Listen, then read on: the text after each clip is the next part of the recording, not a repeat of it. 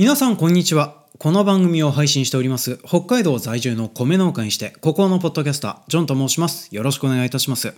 今回から A ノートポッドキャストという新コーナーを立ち上げてですねまあこれから定期的にやっていこうかなと思っております。でちょっとその説明にですねオープニングが少し長くなっちゃうかなとは思いますけれどもあらかじめご了承の上お付き合いいただきますようお願いいたします。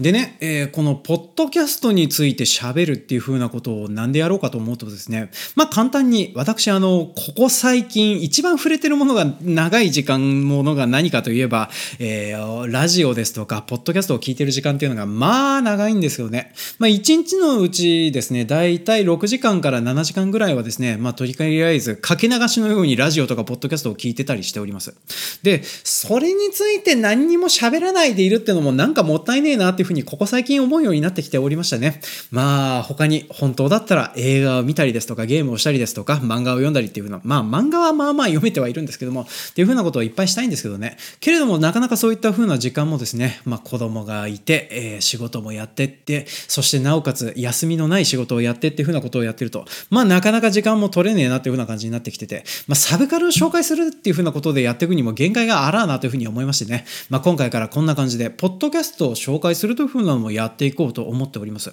で、具体的にどんなような感じでポッドキャストを紹介していくのかと言いますと、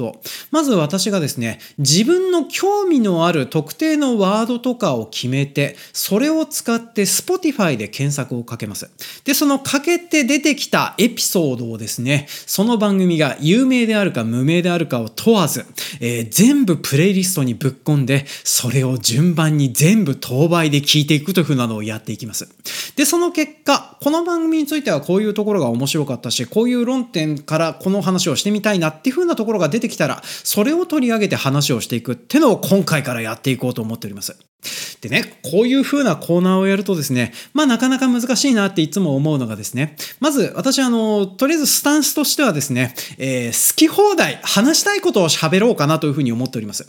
まああの、他のポッドキャストを紹介する番組とかを聞いててよく思うことなんですけども、まあ基本的には褒めるとか、おべんちゃらを言うとかっていう風なことばっかりするじゃないですか。そりゃそうですよね。大体の場合、あの、ゲストに来ることが多いですし、あとはあの、紹介したいってなるぐらいですから、好きなポッドキャスト番組っていう風なことになりますからね、そんな風な感じになりますよね。まあ、けれども、そういう風なのばっかり聞いてるのってなんか面白くないじゃないですか。まあ、なんでね、あの、とりあえず思ったことについては素直に話をしていこうかなと思っております。まあ、なんですけどね、こういう風なことをやるとですね、恨みを当然買うんですよね。まあ、私あの、一回あの、ツイッターの方でポッドキャストを聞いてそれをレビューしますみたいなことをやったらですね、60番組ぐらいレビューしなくちゃならなくて、で、そしてそのうち何件かはですね、多分辛辣なことを書いて、えっ、ー、と、当番組の方に星1が飛んできたっていうふうなことがね、えー、過去にございましてね、それで懲りてねえのかよっていうふうな部分ではあるんですけども、まあ、けれども、これからポッドキャストをやってったりなんだりするっていうふうなことを考えたらですね、まあ、それなりにそういうふうなことも話してった方がいいんじゃねえかなってって思って、まあ、そういうふうなのでちょっとやっていこうかと思っております。まあ、ちなみにこんなふうに話をしておいてですね、基本的にはあの、私もあの、褒める方向ばっかりで話をしていこうかなとは思ってますけどね。まあ、ちなみに、こういうふうに話をする過程でですね、まあ、とりあえず、えっ、ー、と、やろうと思ってるのが、まず話をされた番組の方が、えー、今後自信をなくして辞めることがないようにするためのフォローだけは頑張ってやろうと思っているのと、あと、どんな番組でどんな私が感想を持ったとしても、その番組に対してはですね、Spotify で星5の評価を必ず迷惑料としてお納めするようにしようかなと思っております。まあ、そんな感じにすることによってですね、えっ、ー、と、どこのポッドキャスト番組に対しても忖度をしない感じで、好き放題話をしていくというふうなことをやっていこうかと思います。でね、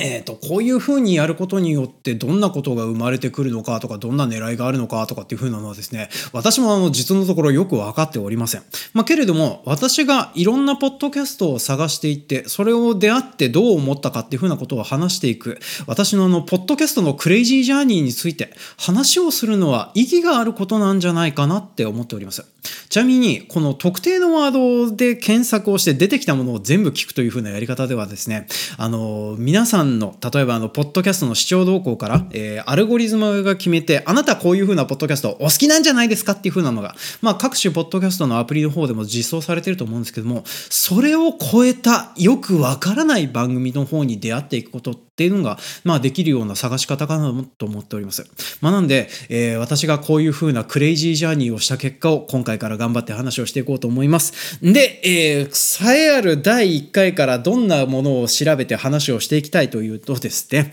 えー、今回はですね、マッサージをテーマにいろんなエピソードを聞いて、それについておしゃべりをしていこうかなと思っております。で、皆さん、あの、ポッドキャストの、あの、まあ、エピソードタイトルの方にですね、例えば Apple Podcast でしたら、露骨な、な、いいのマークがついてるかなと思います。まあ、お気づきの方もそうだと思うんですけども、まあ、今回タイトルがですね、膣抗がん前立腺というですね、まあ大体下半身にタイトルが集中しているなって感じがするかなと思います。まあコーナー紹介の一番大事なやつでですね、いきなり下ネタからぶっ込んでいくという風なスタイルがどうなのかなとは思うんですけどね。まあけれども、今回このマッサージについてのお話を聞いてって、やっぱりそれらを聞いて面白くて私私が喋りたいなっていう風に思ったものがですね、その辺に集中してしまったのでしょうがないじゃないっていう風に思ってたりしております。でね、この膣、抗がん、前立腺の、えー、それぞれのマッサージに関わるポッドエピソードを話しているポッドキャスト番組を紹介しつつ、私がどんなような感想を持ったのかっていう風なのをですね、まあ、これから網羅的に話をしていこうと思いますので、まあ、大体30分から40分間ぐらいお付き合いのほどよろしくお願いします。というわけで今回も参りましょう。営農とサブカル。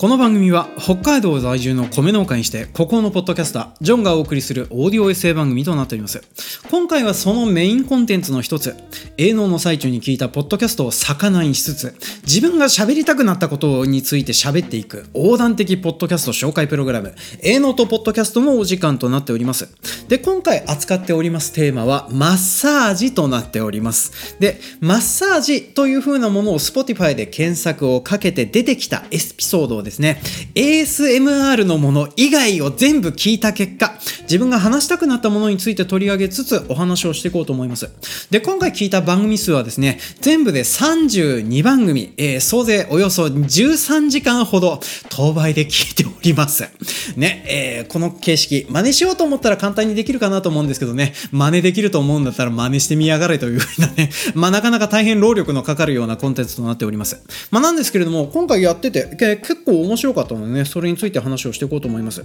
で、あと、ちょっと最初にね、なんで Spotify でそんなことやってるのっていう風なところからちょっと話をしていこうかと思うんですけども、まあこれはですね、単純にあの、私の作業上の都合ですね、どうしたってね、こうやってあの、プレイリストを作って、で、そしてあの、何番組かっていう風なのがパッと出て、そしてあの、時間数が出て、で、後で共有をかけやすいっていう風なことを考えると、Spotify が一番やりやすかったっていう風なのがありましてね、まあ Spotify で取り扱っております。まあなんですけどね、Apple Podcast でのみ配信してますとか、スタンド FM でのみ配信してますとかっていう風な番組とかもね、あったりするかなとは思うんですけども、さすがにちょっとそこまでは手が回んねえなっていう風なところで、まあ今回はこうやってね、Spotify を中心にいろいろとやっていこうかなと思っております。で、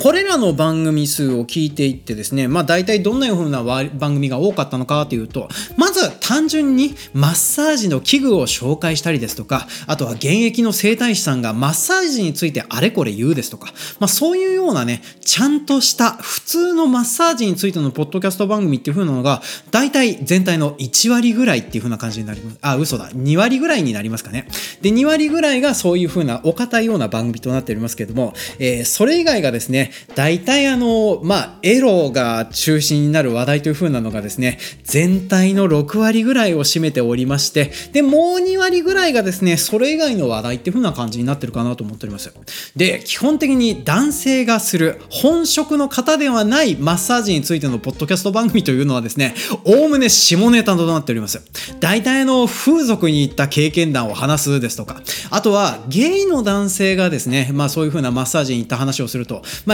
大体内容的にはですね、前立腺のマッサージに行った話とかっていう風なのが中心になってきてたりしております。で、今回もですね、そういう風な感じで紹介をするっていう風なのが多かったりしておりますね。で、女性のマッサージ、女性でマッサージを受けたという風な感想とかそういう風な話とかもあったりはしてたんですけれども、でもこちらの方はですね、あの、ちゃんとお堅い普通のマッサージについての話もある一方で、えー、独特な世界観のね、内容を話されているポッドキャスト番組っていうのが結構ありまして、まあ、それらについてはですね、ちょっとおいおい紹介をしながらお話をしていこうかなと思っております。でね、このマッサージについての話で、やっぱりあの、面白くなってくるのは、この辺のね、エロとかこの辺の部分になっちゃうのはなんでなんだろうなっていう風なのがね、えー、出てきたりする部分なんですけれども、やっぱりあの、マッサージってこの人に体を触ってもらうとか、あと自分がするとかっていうふうなことを考えると、やっぱりセクシャルなね、そういうふうなニュアンスをどうしても含んでしまうようなものになるかなと思いますね。で、これはあの、男性であろうが女性であろうが同じだなっていうふうに思っております。まあ、それこそね、えっ、ー、と、今現在、えっ、ー、と、ポッドキャスト番組から、えー、TBS の昼のラジオの顔としても有名な、ジェーン・スーさんがですね、マッサージは女の風俗というふうな名言を残されておりますけれども、まあ、そんな感じでですね、誰にとって見ても、やっぱり触ってみてもらうとか、そこで気持ちよさを得るとかっていうふうな行為っていうふうな感じを、ことを考えるとですね、やっぱりこのエロのニュアンスっていう風なのはどうしても切っても切り離せない部分なんじゃないかなとは思います。ね、まあなんですけどね、まあ今回はちょっとそういう風な感じでですね、私が喋りたくなってしまったのが、どうしてもこのエロにまつわる部分となっておりますのでね、えー、ここから先はですね、こういう風な露骨な会話という風なのをひたすらしていこうと思っておりますのでね、そういう風なのがお嫌いな方はですね、ここでゴーホームしていただいて、えー、次回をお楽しみいただけたらら嬉しいなという風に思っております。というわけで、えー、ここからちょっとどんどんどんどん露骨な話をしていくっていうふうなことをやる前にですね、まず、普通のマッサージについてのエピソードの方でですね、ちょっと面白かった話っていうのがありますので、それの方をお話ししておこうと思います。で、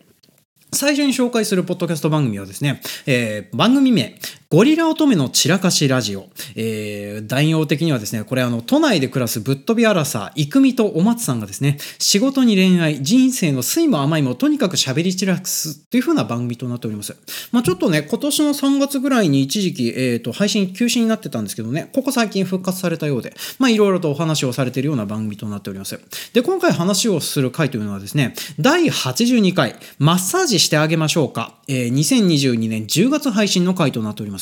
で、え、こちらの番組はですね、あのー、この生見さんとお松さんというふうな形か、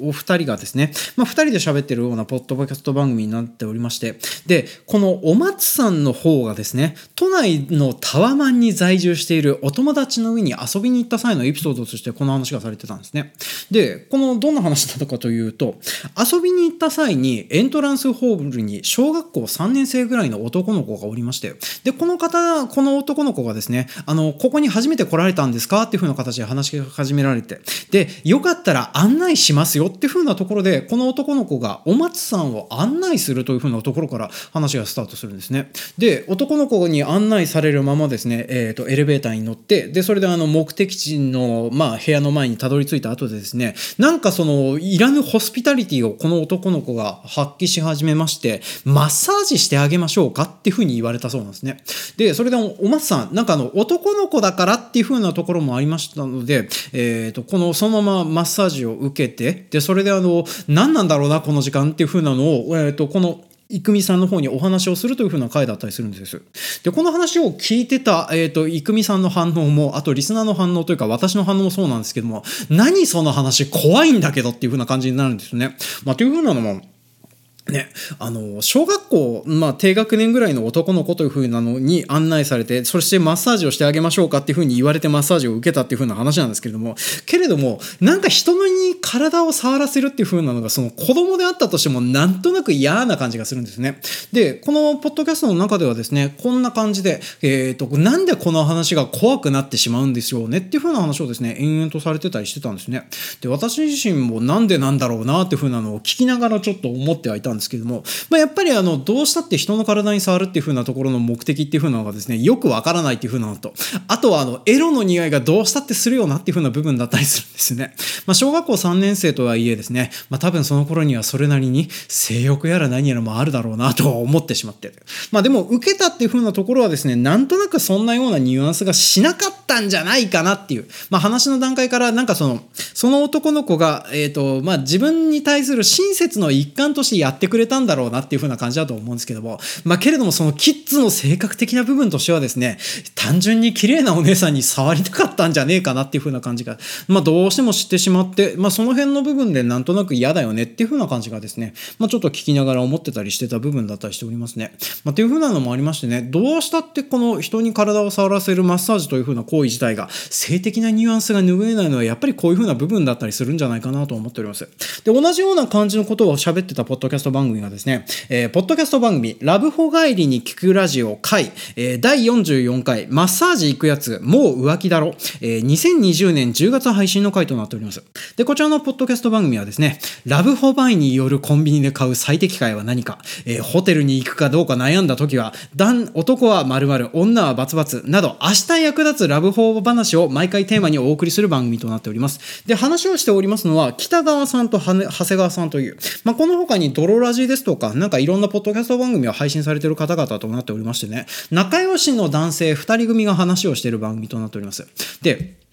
この回においてはですね、マッサージに行くやつは浮気なんじゃねえのっていう風なところをですね、まあ、ちょっと話をされてたりするんですよね。で、それで話題に上がってた内容っていう風なのがですね、まあ、それこそ、行きつけのマッサージ店があって、で、そのマッサージ店で受ける相手が異性かどうかで結構話が変わってくるんじゃないですとか、あとは、あの、個室のマッサージ店、まあ、特にですね、男性向けで、えー、そういう風な性風俗的ではないマッサージ店でメンズエステっていうのが存在してるんですけども、それに通うのは、まあ、浮気の方な扱いになるのかなっていう風なところをですね、まあ、いろいろとちょっと話をされてたりするんですよね。まあ、私も、メンズエステは風俗と変わらないのではないのかなって、なんとなく感じがしてたりするんですよね。まあ、これあの、私は言ったことがないのでよくわかんないんですけども、専門用語として、抜きがある、ないという風なのがあるそうなんですけども、たとえ抜きがなかったとしても、それはちょっと怪しいなっていう風な部分があったりするんですよね。で、ちなみに私もですね、えー、ここ最近よく行きつけにしてある、えっ、ー、と、このね、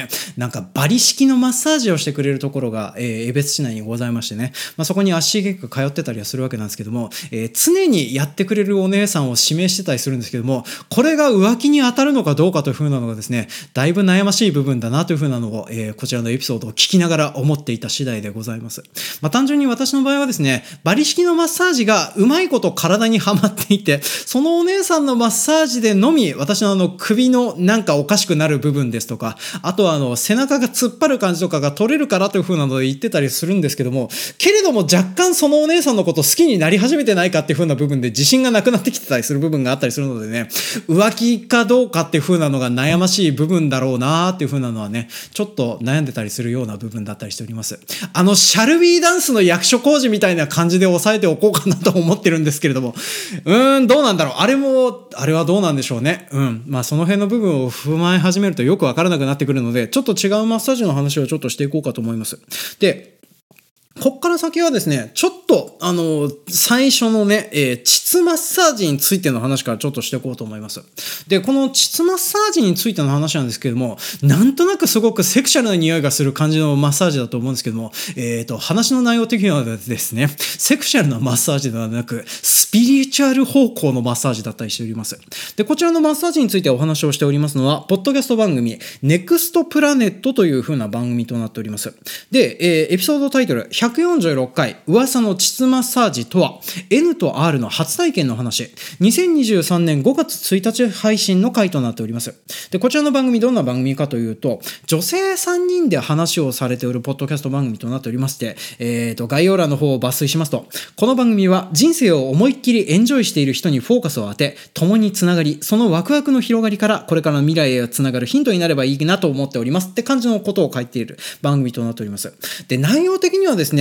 多分海外在住なのかなというふうな女性3人組がですね、まあ、その海外在住の経験をもとに、まあ、いろんな女性の暮らしですとか、その海外の事情ですとか、そういうふうなものについてもお話をされているポッドキャスト番組だったりするんですね。とここ最近の回で興味深かったなというふうに思うのが、代理出産の話とかですね。で、これについてはですね、私もあの、すごく思うところがあるとは思ってはいるんですけどね、ちょっと代理出産について喋る回とかっていう風なのを今後やりたいなっていう風に思思っちゃうぐらいには、まあ、興味深い話をされているポッドキャスト番組だったりしております。で、こちらの回ではですね、えっ、ー、と、まあ、N と R さん、えー、ののさんとリサさんという風な方が、えー、それぞれ体験した膣マッサージというね、スピリチュアルな感じのするマッサージについてのお話をされてたりするんですね。で、最初にこのエピソードの方で出てくるのが、ののさんという風な方が受けた、アメリカで受けた、えー、膣マッサージという風な話になっております。で、内容的にはですね、このワイルドフェミニンとかっていう風な本を書かれてたりする、そういうボディヒーリングエステティスチャンというか、セラピストの方のところに行って、まあ、それでそのマッサージを受けるっていう風な話だったりするんですけども、このののさん、そもそもあの、膣マッサージだという風なことを知らずにですね、このセラピストさんの予約をして、で、そして行って、入ってみたら、奥には大きなベッドがあって、あれ？ここでファックするのかなっていう風なことをね、えー、ふわっという程度には、なんかとても怖いような出だしから始まってる、まあ内容の紹介だったりしております。ただ、肝心のマッサージはどういう風なものなのかというとですね、まあ、このセラピ人さん、まあ相手の方は当然のことながら女性なんですけども、この女性の方が、えっ、ー、と、このののさんの、まあ人生の来歴ですとか、あとはあの困ってること、悩んでることとか、そういうふうなことを相談を受けた上で、えー、膣内に指を突っんでですね、まあそれを動かしてたのかどうかっていう風なのはよくわからないですけども、まあそこから、えー、体のコリを、えー、膣経由でほぐしていって、そしてあの、心のコリまでもほぐしていくという風な、まあそんなようなマッサージを受けたよという風な話になってたりしております。で、もう一人、リサさんという風な方がですね、タイのチェンマイで受けたカルサイマッサージ、もしくはチネイザンマッサージっていうそうなんですけども、まあ要は、こっちの方は、えー、内臓を触ることによって内臓の疲れとか凝りとかをほぐしていくようなマッサージらしいんですね。で、リサさんの方はですね、えっ、ー、と、まあ、手のひらが入るぐらい膣内に、えー、手のひらをぐっさり差し込んでですね、まあ、それを元に、え、マッサージを受けたよというふうな話をしてたりするんですよね。で、この二人共通して出してた感想なんですけども、人生が変わったかのような経験を受けたっていうふうな話をされてたりするんですよね。まあ、だから、本当に受けて、その後の人生が好転するようなような気分になれたっていう風なのも、この膣に指を突っ込まれた状態のマッサージを受けることによって、まあそういう風な感じをされてたりするんですね。で、その際にされてた言葉尻、言葉とかそういう風な部分なんですけども、この内容的にはインナーチャイルドとかどうしてもの精神世界に入り込むような話を結構されてたりするんですよね。でね、私あの、女性じゃないのでわからない部分なんですけども、よく女性誌とかで、例えば子宮が語りかけてくるとかね、えー、膣を磨くことによって何かするみたいな、そういうスピリチュアルのメッセージみたいなものを肉体を通してやられてたりするっていうのが、なんとなく多いなっていう風な印象があるんですけどね。まあ、印象論で話をしておりますけども、けれどもそんな感じでですね、まあ、体を通してそういう風なスピリチュアル的な部分でのヒーリングを受けたよっていう風な感想をですね、えー、佐野3人で盛り上がってされておりまして、私、あの、だいぶ置いてかれてるなっていう風なところを受けて気持ちよくなってたりしてたんですね。まあ、やっぱり、あの、なんていうかな、その自分の番組でもそうなんですけども、まあ、例えば私の営農というサブカルというふうな番組はですね、えー、ある程度リテラシーを持ってないと何を喋ってるかわかんねえ番組になってるかなと思います。まあ、例えば前回の映画の話もですね、えー、未見の方も聞けるっていうふうな話をしながら、結局のところ映画を見てない方についてはよくわからねえ話じゃねえかよっていうふうな話をしているぐらいですね。まあ、とりあえず聞くためにある程度の前提知識がいるっていうふうなものだったりするんですよね。で、この3人の話っていうふうなのはですね、単語の一つ一つとか前提知識もなんとなくわかるんですけども、けれども盛り上がっている根本の部分が何一つ理解できないっていう風な部分がですね、そこですごく置いてかれてるなっていう風な気持ちになって、私は聞いていて全く違う文化に触れているという風な感じがして、まあ、すごく面白かったかなという風に思っております。でね、まあこういう風な話をして、やっぱりあのマッサージってこの体に触れるという風な部分もあるっていう風なおかげでですね、やっぱりタントラヨーガとかそういう風なチャクラとか何かしらエネルギーとかそういうスピリリチュアル的なものがね、多分に入り込むような余地があるなーっていう風なのを、まあ聞きながらすごく思ってた次第でございますね。でね、女性はそうやってあの子宮やら何やらがいっぱい語りかけてくるんだなーっていう風に思うんですけども、我々男性においてはですね、その語りかけてくる臓器ってなかなかないですね。まあ我々においては抗がんなのかなと思うんですけども、けれども抗がんが語りかけてくるメッセージってですね、基本的には性欲を持て余すぐらいしかないのでね、まあなかなかあの、いろんなメッセージを抗がんは語りかけてこないなとは思うんですけども、まあけれどもちょっとこっからはですね、抗がんについてのマッサージの話とか、あとこの話においてもですね、一応あの、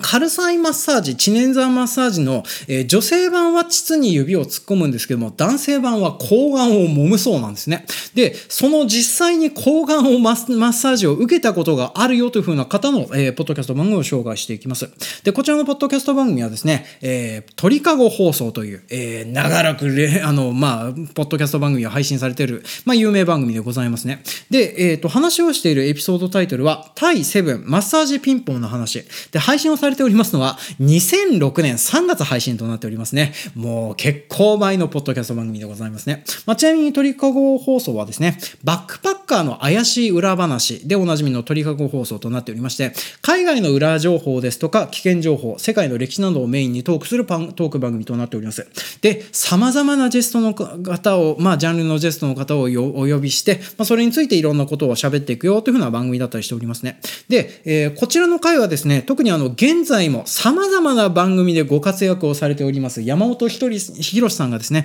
まあ、一人でお話をされている回となっておりますね。ね、えー、それであの、多分こっから先もですね、営農とポッドキャスト会ではですね、山本ひろしさんの出ている番組っていうのが結構出てるなというふうな感じになっておりますので、まあ、皆さん、このを機会にでも覚えておいてもらえるといいかなと思います。で、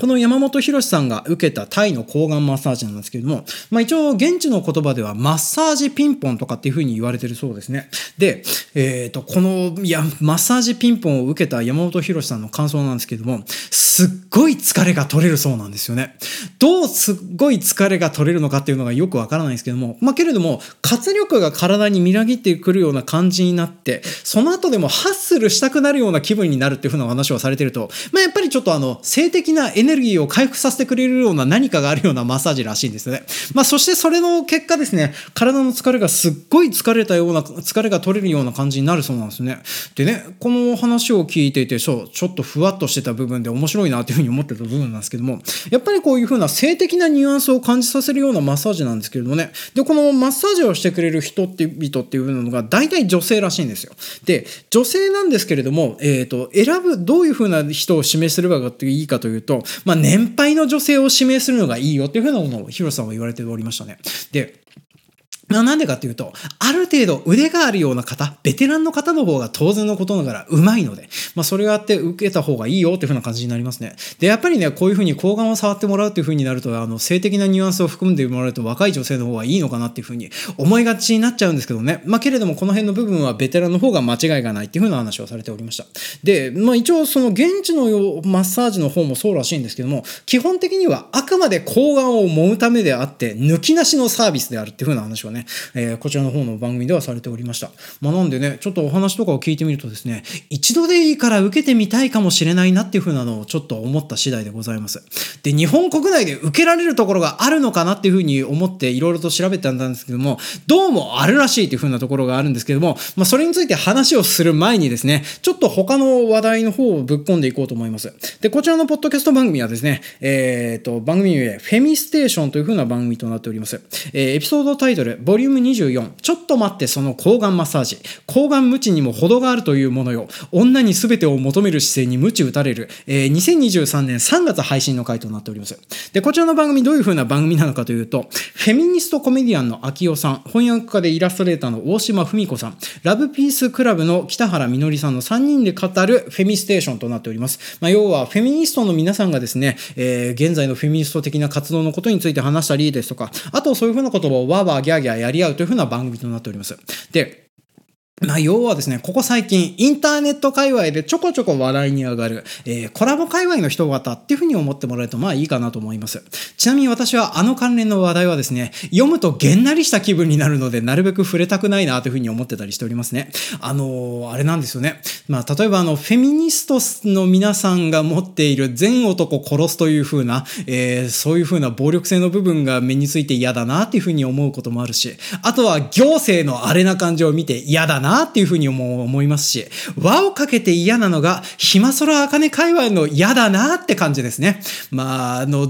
今話した順番で、えー、全部嫌だなっていうふうに思っておりますのでね、まあ、あの界隈とはとにかく関わりたくないなというふうに思いながらちょっと聞いてたりしております。まあ、けれども、このポッドキャストを聞いてですね、どっちかといえば、少なくとも何かしら人のためになるような実際の活動をやっているコラボ界隈の皆さんの方を応援したいなというふうな気分には、まあ、これらを聞いてちょっと思ってた次第でございますね。で、えー、なんでそこで抗がんマッサージの話が出てくるのかというとですね、これ、えっ、ー、と、このフェミニストコメディアンの秋代さんのインスタグラムの方にですね、広告で女性が、えー、女女性講師が、えー、女性に向けておあの教える、えー、抗がんマッサージ講座 講座っていう風なのの広告が出たよっていう風なところからギャーギャーやり合うという風な話が出てたりしてたそうなんですね。で、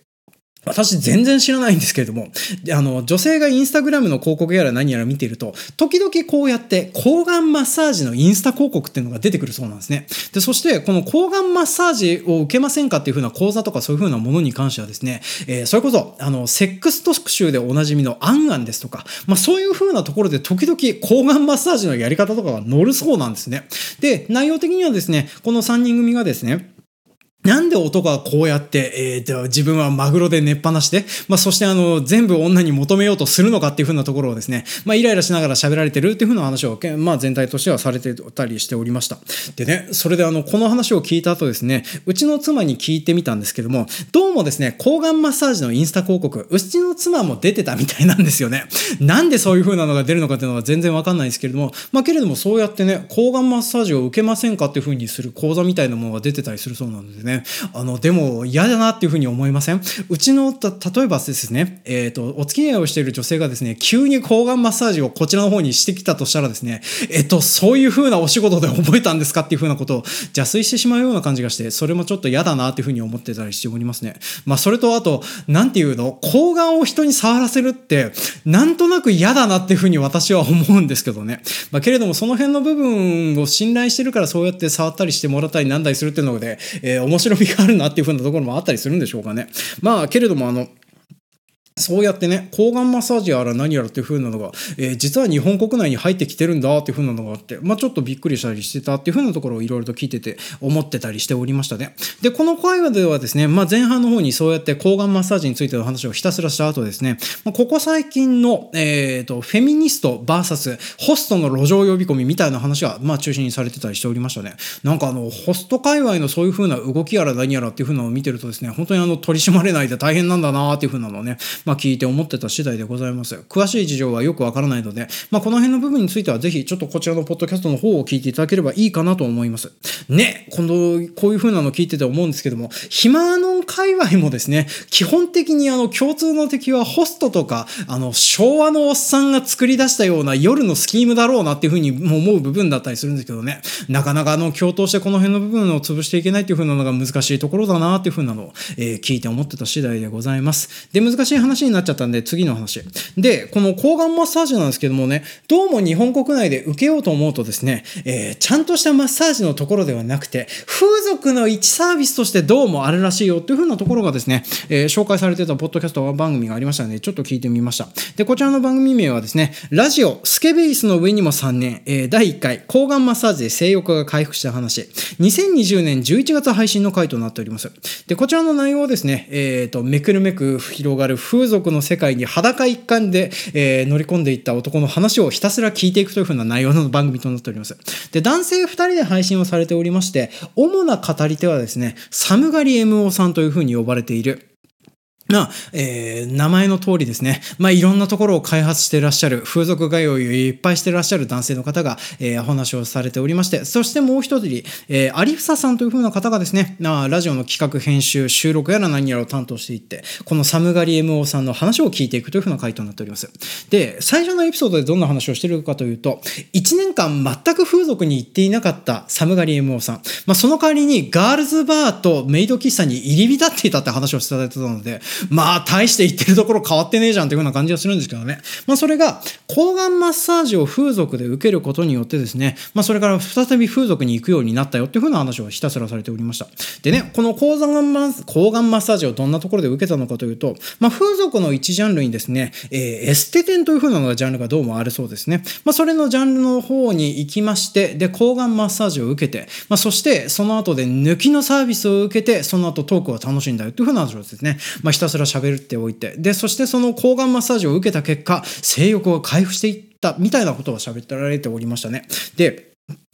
そんな感じで、まあ、性欲増進やら何やらの効果がありつつ、そういう風な抜きのサービスもあるっていう風なところがあると、ちょっと私気になりますっていう風に思いましてですね、まあ、これを聞いた結果、私あの、ちょっとすすきのでね、えー、検索やら何やらをかけてはみたんですけれどね、まあ、どうもあるぽいなという風なのは調べて出てきてはいるんですけれどまあなかなかそういう風なのに行くっていう風なのがですね、勇気がつかないなという風なところで、ちょっと違う話をしていこうかなと思っております。でね、このサムガリ MO さん、この番組の中でもちょっと話をしてたんですけども、まあ MO さんという風なところでですね、えー、肛門の方の開発を行っていらっしゃるという風なところで、前立腺マッサージの話もね、ちょこそこされてたりするんですよね。まあそれに紐づいてですね、ここからは前立腺マッサージについての話をしていこうと思います。で、ええっ、ー、と、ストレートにこの前立腺マッサージの話をされているのがですね、えー、ポッドキャスト番組、前髪ゲイのラジオ、えー、第12巻、前立腺マッサージでアナルを再開発したゲイ、えー、2023年1月配信の回となっております。で、こちらの番組はですね、このラジオはゲイ業界でモテないとされる前髪系をつなぐ、あ貫くゲイブロガー2人がゲイに関するあれこれを話す番組という風になっております。で、えー、こちらの番組ではそんな感じでですね、えー、この回は本当にあの前立腺マッサージを受けに行って、そしてアナルを再開発したよというふうな話をですね、本当に生々しく語っておりまして、私聞きながら俺は何を聞いてるんだろうなというふうに思いながら、えー、聞いてたりしてたものとなっております。で、聞いてて、あちなみにあの前立腺って言ってね、え一般常識のように話をしておりますけど、わからない人がいますよね。で、こちらの期間どういうふうな場所なのかというとですね、まあ、要は男性の肛門のちょっと先ぐらいにあるですね、前立腺という風なバックあのスポットが存在してるんですね。で、こちらの方をうまいことを開発するとですね、えー、女性の膣内にある G スポットと同じように、男性がマルチプルオーガズムを感じられることになるという風な、えー、素敵な機関となっておりましてですね。まあ、これを開発すると、あの、いろいろとすごいことになるよという風な、まあ、そんなような場所となっております。で、私がなんでこんなものをしてるのかというとですね、私あの、以前お付き合いをしていた女性の影響で、ボーイズラブの本とかそういう風なのをよく読んでたりするっていう風なので、まあ、なんとなくこの辺の話をよく分かってたりするっていう風なのと、あと、深夜ラジオでよくネタにされるのが、で、おなじみの器官だったりするんですよね。まあ、例えば、深夜ラジオの方で言えば、えっ、と、有名なのは、えー、TBS のジャンクで、えー、土曜のジャンクで本当に存在を忘れ去られている、エレ片のケツビという風な番組、えー、その前はエレ片のコント太郎という風な番組があったんですけども、こちらの方でですね、えー、元ラーメンズの片桐仁さんがですね、肛門にアネロスという、えー、前立腺開発のジョークグッズを差し込んだ状態で放送するという、大変ひどい回をやってたりするんですね。まあそんな感じでですね、やっぱりその肛門を開発してどうなっちゃうのかっていう風なところで、我々男性もちょっと気になる部分ではあったりするんですけどね、なかなかそういう風なのをね、やる機会がないという風なだけだったりするんですけども、まあ、けれどもそれをですね、まあ、このゲイの人がそれを開発していろいろやっていくっていう風なところを、まあ、話をされてたりしておりました。でね、これを聞いて、あ、そうだよなっていう風に改めて思ったのがですね、まあ、皆さんも分かっていただいている通り、そうそう、あの、不女子の方とかよく勘違いされてるんですけども、肛門は出すところであって入れるところではないんですよね。まあ、だから、あの、出すところを入れるところに開発するという風なところはですね、それなりに練習が必要なんだなっていう風なのをですね、まあ、こちらのエピソードを聞いてて、改めて思った次第でございます。そうですよね。いきなり入れようとして入るわけでもなく、そしていきなり入れた結果気持ちよくなるわけでは当然ないよなっていう風なのをね、まあ、読みながら思ってたし、あ、読みながらというか聞きながら思ってた次第でございますね。まあ、実際にね、えー、当番組でも以前扱いました、もっこり半兵衛という風な漫画の中にもですね、影間と呼ばれている談笑が出てくるんですけどね、その談笑がですね、え、え肛門を開発するのがいかに大変かというふうなエピソードもそういえばあったなというふうなのをね、聞きながら思ってたりしてたぐらいなので、まあそんな感じで、えっ、と、まあ、男性向けの、えー、男性の前立腺マッサージをしてくれるそういう風な性風俗があるらしくてですね、まあ、それに行ったお話とかっていう風なのをされてたそうで、されておりました。ですね、その、まあ、経験談的な部分については本当に生々しなっていう風に思っておられましたので、まあ、その辺の部分が気になる不女子の方ですとかはですね、まあ、よかったら聞いていただけるといいかなと思っております。で、えー、ここからですね、同じく、えっ、ー、と、ゲイの方が話をしておりますマッサージの話をちょっとしていこうと思います。で、こっちの方はですね、ちょっとあの、えっ、ー、と、台湾のマッサージとかの話もちょっと入ってくるかな。で、こちらは、ポッドキャスト番組、台湾の彼と日本の僕、第26回台湾マッサージの世界、えー、2019年1月配信の回となっております。で、こちらの番組はですね、台湾在住の日本人、リャンさんが体験したことを、個人的に気になることをブログと連携して話をしている番組となっております。まあ、内容的には、言語学習、LGBTQ+, 観光情報、デザインのことなど幅広く独自視点で切り取って話をしているっていう風な番組になっております。で、このエピソードの方では、台湾のマッサージについてね、まあ、いろんな情報やら何やらを提供されてたりしておりますと。で、どこでマッサージを受けるのがお得かとかっていう風なところでいろいろな話をされててたりしてたので、まあ、その中からですね、ちょっと興味深いところから話をしていこうと思います。で、私が聞いて面白いなというふうに思ったのが、えー、台湾の方ではですね、視聴覚、えー、視聴覚障害、まあ、目に障害を持っておられましている方がやっているアンマ店が存在しているよっていうふうなところの話がちょっと面白かったかなと思います。まあ、要はこれ、あの、昔の江戸時期のところでも日本国内にあった東道座とか、えー、座頭さんですとか、まあ、そんな感じのやつなんだなっていうふうなのが、まあ、台湾の方でもあって、で、そしてそれがマッサージ屋さんをやってるっていうふうな話をしてて、まあ、それがちょっと興味深くて面白かったなと思っております。どうも値段的にはすごく安いらしいんですね。まあ1時間2000円ぐらいでとかっていう風な受けられるっていう話をされておりましたね。なんですけれども、えっ、ー、と、このデメリットとしては基本的に日本語が通じない方が多いそうでですね、まあパワーが強かったりするそうなので結構、えー、ガチガチに揉まれるよっていう風なところがあって、まあちょっと受けてみたいなっていう風な部分だったりするのと、で、あと聞いてて興味深かったのが、台湾って結構マッサージで有名な印象があるんですけども、現地の人、台湾に住んでる台湾の皆さんはですね、主にマッサージっておじいさんとかおばあさんとか年配の人が受けるもんでしょっていうふうに思ってて、全然マッサージ行かないそうなんですね。まあだから逆にあの、台湾在住の日本人の方とかの方にマッサージについての話を聞いた方が、現地の人よりは、えっ、と、詳しく話をしてるよとかっていうふうなのを、まあよくされてたりしておりましたね。で、そんな感じで観光情報とかそういう風なので、まあいろいろとね、夜市にあるマッサージは短い時間で受けられるけどそんなに効果はねえよとかっていう風な話とかっていう風なのがありまして、で、あと今回の方の話で言うと、まあ私はあの興味深かったのが、やっぱりあの特別マッサージ付きのね、えー、マッサージ店の話とかっていうのが面白かったかなと思っております。で、この方が喋られてた内容的な部分で言えば、えー、女性がやっている男性向けの、えー、抜きのあるという風なね、マッサージ店のサービスの話とかっていう風なのと、あと、男男性がやっている男性向けの性的特別マッサージのあるマッサージ店の話かっていうのをやってたりしておりました。で、このリャンさん、えっ、ー、と、こういう風な番組をするぐらいには、まあ、ゲイの方なので、男性向けの男性がやっている、えっ、ー、と、まあ、特別マッサージ付きのマッサージ店の話を詳しくされてたりしておりましたね。で、その辺の部分で面白いなっていうか、まあ、場所が違うんだなっていうふうに思った部分としてはですね、この男性向けのマッサージ店の話で、あの、どうもこの男性向けの男性向け特別、えー、サービスがあるマッサージ店においてはですね、軍人割引とか消防士割引とかっていうのがあるそうなんですね。まあ、要は、あの、ある程度マッチョ体型とか鍛えてるなっていうふうな感じの体型の方が来ると、お店の方も嬉しいのかどうかはわかんないんですけど、それだけで割引をするというふうななね、まあ、そんなようなことを言われてたりしてたそうなんですね。まあ、そういう風なのがあるよっていう風なところで、あの、異国感を感じさせたり、あとはあの全然違う文化を触れさせてくれてるっていう風な部分でも、まあ、興味深く聞けたりしておりましたね。で、あと、女性がやっている男性向けのマッサージの話は、まあ、この方、どうもですね、日本国内の方からの旅行者のガイドとかそういう風なのをする際にも、やっぱり聞かれることが多いらしくてですね、まあ、相場感やら何やら話されててという風な話をされておりましたけども、まあ、大体あの、1時間あたり1万万5千円ぐらいで。で、マッサージは普通の女性、あの、まあ、おばさんとか年配の女性とかやって、抜きのサービスだけ別の若いお姉さんが出てくるよというふうなサービスの話をされておりましてね。お値段が1時間あたり1万5千円から2万円ぐらいっていうふうなことを考えるとですね、まあ、大体あの、すすきのサービスと同じぐらいなんだなっていうふうなのを、えー、聞いて思った次第でございます。まあ、ただ私はあの、行ったことがないので、この辺の相場感が本当なのかどうかっていうのはちょっとわからないですけどね。で、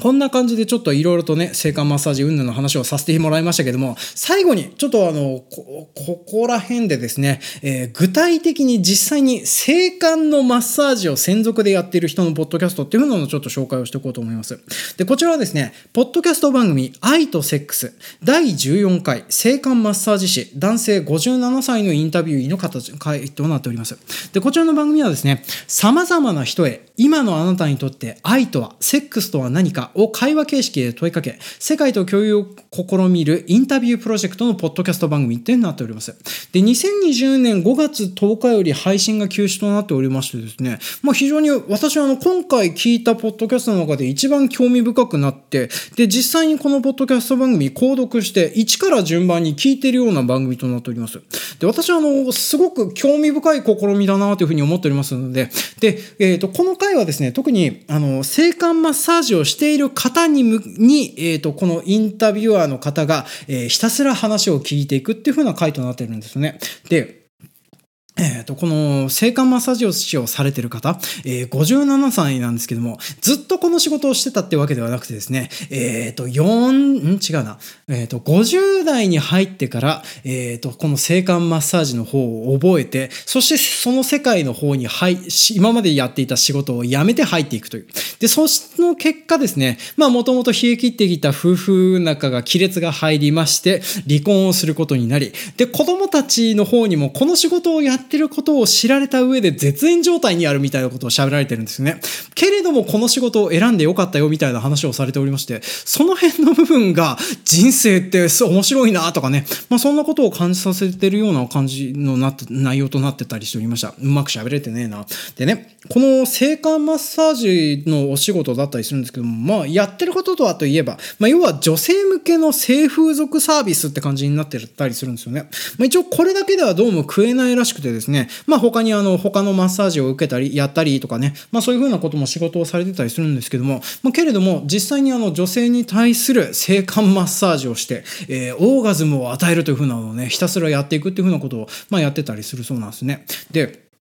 えっ、ー、と、どうも話を聞いてたりするとですね、まあおそらく、えー、スローセックスの提唱者であります、アダム徳永門下の方だろうなっていうふうなのを、まあ聞きながら思ってたりしておりました。私もですね、このアダム徳永さんのビデオ教材を見て、えー、一時期練習をしたことがありまして、まあなんとなくその辺のね、技術やら何やらっていうのを習得したつもりにはなってたりするんですけどね。まあけれどもね、私もその辺がうまくいってないっていうふうな部分がですね、まあやっぱりあの、この辺の習得っていうふうなのは一概には言えねえんだなっていうふうな部分だったりするのかなっていう。何を話してんだっていうふうな部分なんですけども、まあ、けれども、この方がそういうふうな与える側のセックスを覚えていくっていうふうなところの話がですね、まあ、聞きながらすごく興味深かったかなとは思っております。で、そしてあの、いろんなものを捨ててこういうふうな世界に入っちゃうぐらいの魔力って何なんだろうなっていうふうなことを聞くと、まあ、なかなか興味深いインタビュープロジェクトだったかなとは思っております。で、こんな方が持っている愛についての考えってどういうふうなものなのかっていうふうな部分もですね、まあ、なかなか興味深かったりすると思いますので、まあ、今回ちょっとあの、最後の方はですね、マッサージの方は関係はなくなってしまうんですけども、すごく興味深い内容だったかなと私は考えておりますのでね、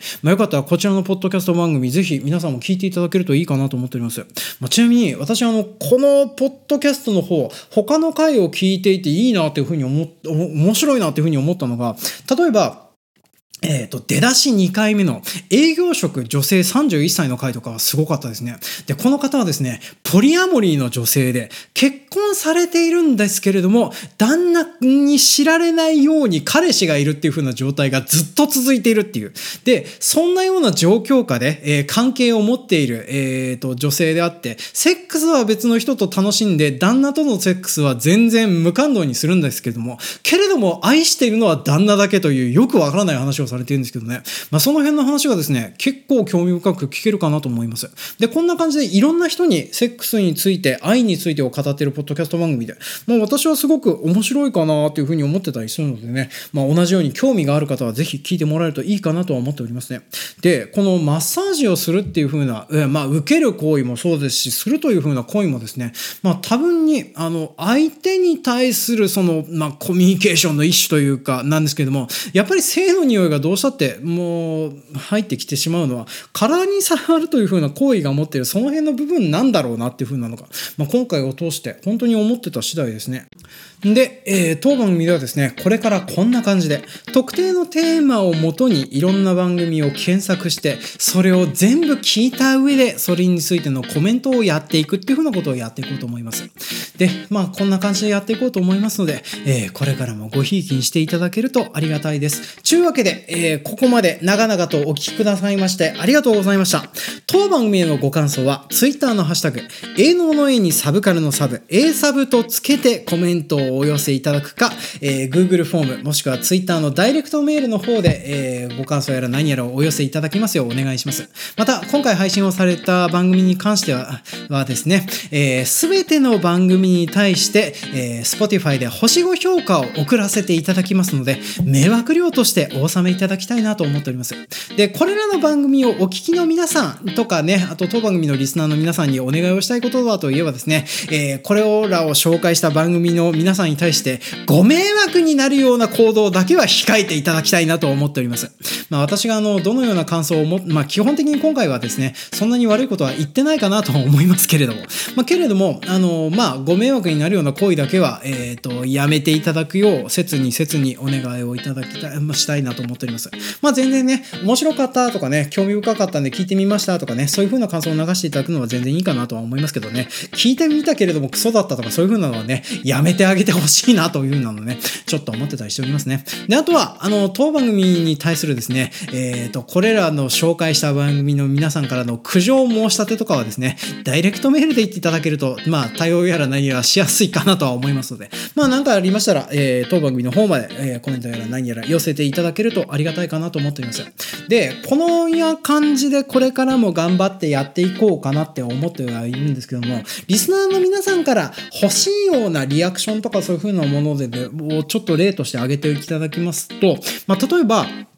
えっ、ー、と、ジョンさん、このテーマで、えっ、ー、と、検索して聞いてみたら面白いんじゃないですかっていう風なのをバーッと上げていただけるとありがたいです。で、大体ね、この辺の部分でちょっと上げておいていただいても、まあ難しいなっていう風な部分なんですけれども、まあ私が興味を持って聞けるようなキーワードを上げてもらえるとありがたいなと思っております。例えば私が見知っている、えっ、ー、と、映画とかその辺の部分だったら、ある程度コメントやら何やらしやすいかったりしますので、まあ要は私が興味ありそうで、ストレスを感じなさそうだなっていう風なキーワード、まあ、たくさん挙げていただけると嬉しいかなというふうに思っております。まあ、取り上げさせていただいたらですね、えっ、ー、と、その紹介をしてくださった方のお名前やら何やらご紹介したいなというふうに思っておりますね。で、あと、えっ、ー、と、ジョンさん、この回聞き逃してませんかっていう風な感じでですね、まあ、今回紹介したような内容で、私が聞き流してそうな、えー、ポッドキャスト番組等ありましたら、ちょっとエピソードやらないには寄せていただけるとありがたいです。まあ、そうやってリンクやら何やらでね、ある程度集まりましたら、もう一回おまけ配信かなんかで話をしたいなというふうに思っておりますので、